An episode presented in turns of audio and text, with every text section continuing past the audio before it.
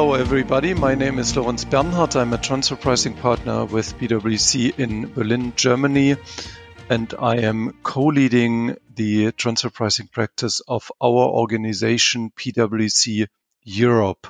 So what is PwC Europe all about? It's a closer network of six countries, um, i.e. the Netherlands, Belgium, Switzerland, Germany, Austria, and last but not least, Turkey. We have moved a bit closer than our global network, and that would mean that we are sharing a bit more on our staff. We are actively sending much more people on secondments among the six territories, and we have created a number of um, what we call centers of excellence on specific themes such as financial services, value chain analysis, and more.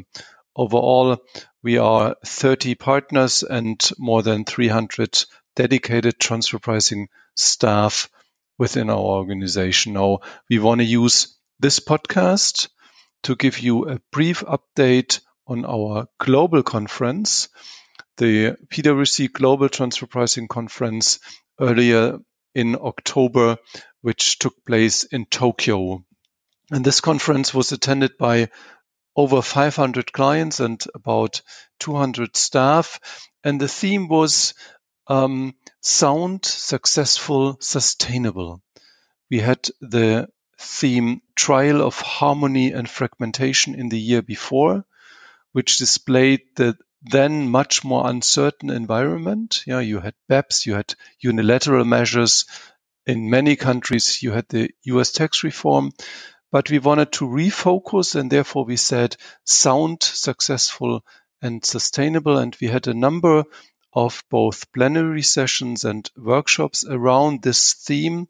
For example, we had in a plenary session uh, a very good discussion about the sustainable tax rate, yeah, a new approach. We were talking about effective tax rates in the past, but now the focus shifts on so what's a sustainable tax rate.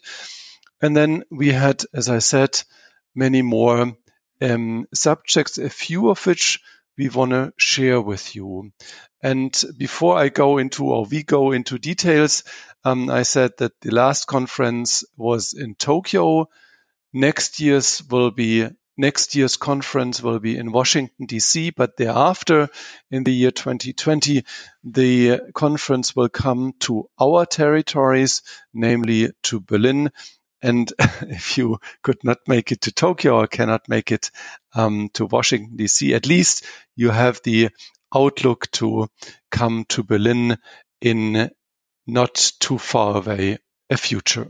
We'll present a specific item or a highlight from our global conference. And let me start with Stefan De Baets. Stefan is a seasoned uh, international tax and transfer pricing expert. He will kind of elaborate a bit more about the um, professional stations he has seen his in his life.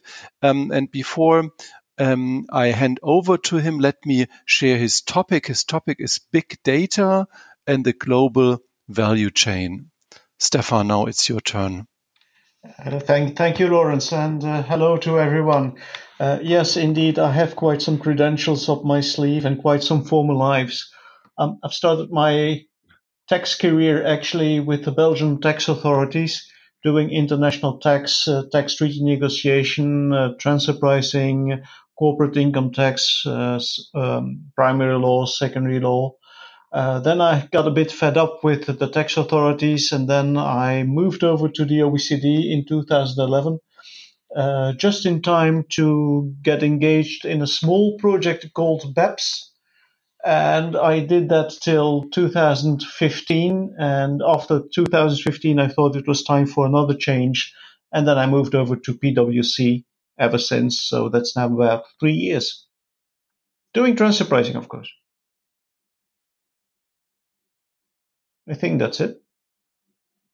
Yeah, wonderful. That that, that sounds terrific, um, Stefan. On, on big data, I mean, um, what, what what's the the enlightening news, or what's? I, I, mean, one one question we always have in, in, in, in Germany. I mean, is that a new intangible? Is is it an intangible? Well, first first we have to know what is an intangible? And, and then we, of course, have to look at what the OECD, in, in, in the framework of transfer pricing, of course, what the OECD has, has written. And it is something which is not a physical asset nor a, uh, nor a financial asset to be able to be owned or controlled and, of course, remunerated at arm's length if it were to be transferred between independent parties. So in such a way, big data could be considered an intangible, but at the same time, it could not be considered intangible because can it actually be owned or controlled? I mean, user data, for example, do you own it or do you or control it or is it actually doing something else that, that you own or control it? So that's the first thing that we need to, to discover. Is it really an intangible? Or is it something that adds value when you have big data? Is it something that adds value because some clever people within the, the organization make use of that big data, can filter it, can make it in something valuable. So that is, of course, what, what's really the matter, making use of that big data. As such, and I always refer to, to it as, an, as another example with, with, with regard to sand, which is very tangible. But as such, when you do nothing with it, is it valuable? Or is it because you do something with it that it becomes valuable? So my example with sand, for example.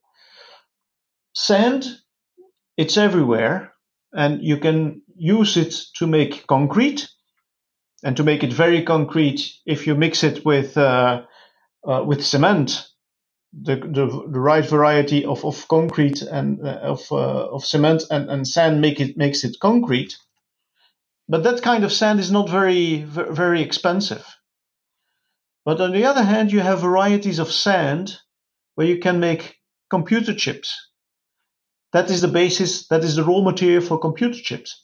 And that kind of sand, of, of course, is more expensive than the sand that we use in our concrete that we mix with cement. And the same thing actually goes with, I would just say, with, with the raw data, with the big data. Big data, raw data, well, are they comparable? Are they not comparable? We first have to see what is the value, what can we do with it. So is it something like air that is everywhere? Is it something like a raw material, like the sand? Or is it something like fuel that we can use, that, that we can actually introduce into our system? And what should we do with it? Where lies the value?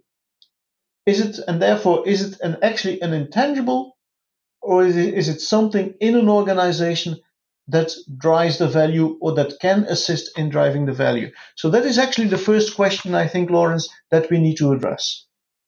Okay.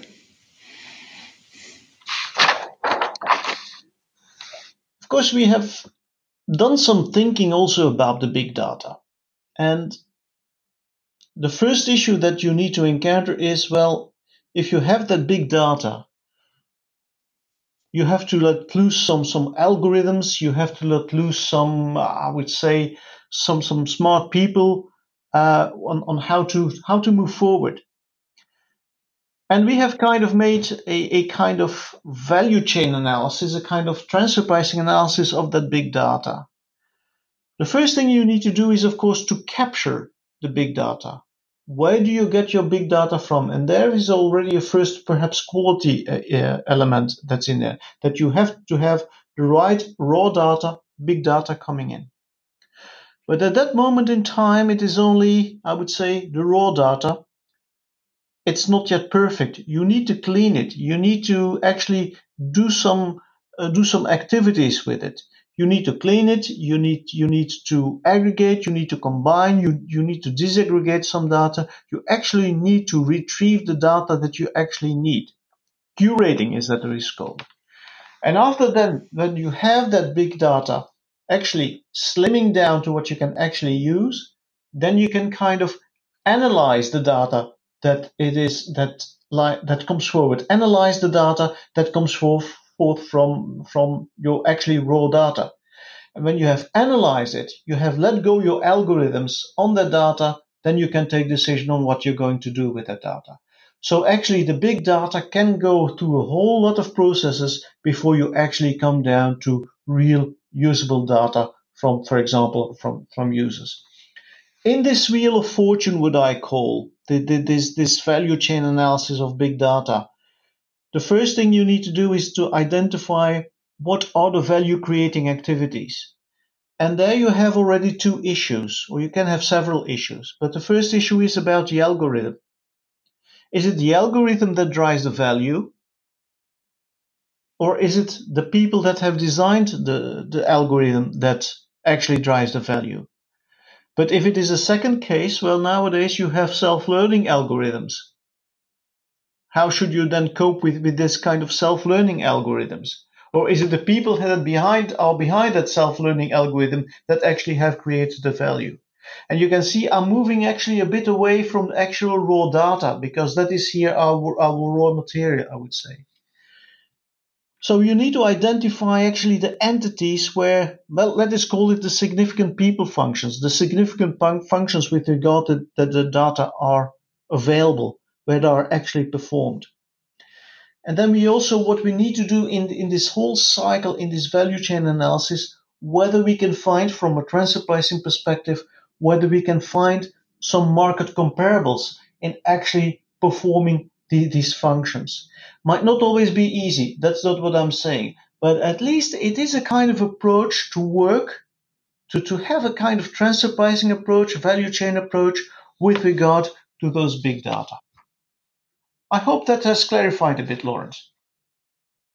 Yeah, I, I liked it a lot. I liked both aspects. I mean, both kind of the, or, or one kind of the process you described, going from capturing data, cleansing them, combining them, curate, analyze, and decision decisioning. Yeah, where kind of you you see the the flow of activities, and I could imagine that the quality be, becoming an intangible. Yeah, you get more and more along these steps uh, as, as kind of the, the one aspect and the second aspect I know the, the, the, the very good questions he asks you know what's the value uh, creating activity identify the significant people functions and determine the market comparables um, so Stefan, in uh, and that's a very practical. I mean, our clients are looking for practically um, functioning approaches, and I think that's that's functioning.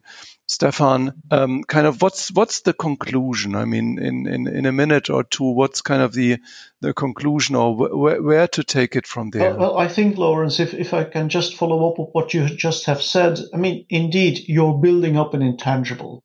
It's like on, on, on that you start with a small intangible, if I can use that expression, you use it as a kind of platform to go to somewhat I would say, more valuable, which creates another platform, which you can come to another platform, which, which even creates a bit more value. So the first thing to do is to identify those platforms and to identify the IP or perhaps the value drivers that, that are behind it. So what maybe what, what also are the key takeaways I, I would say is is the structure that our client is working in does it need to be revisited? Does it is it really still, I would say, in good shape to address these issues? I'm not saying that it must change, but perhaps we need to change certain bits of it, including perhaps the funding question, because of course with the new transfer pricing guidelines, funding has gone gone a bit.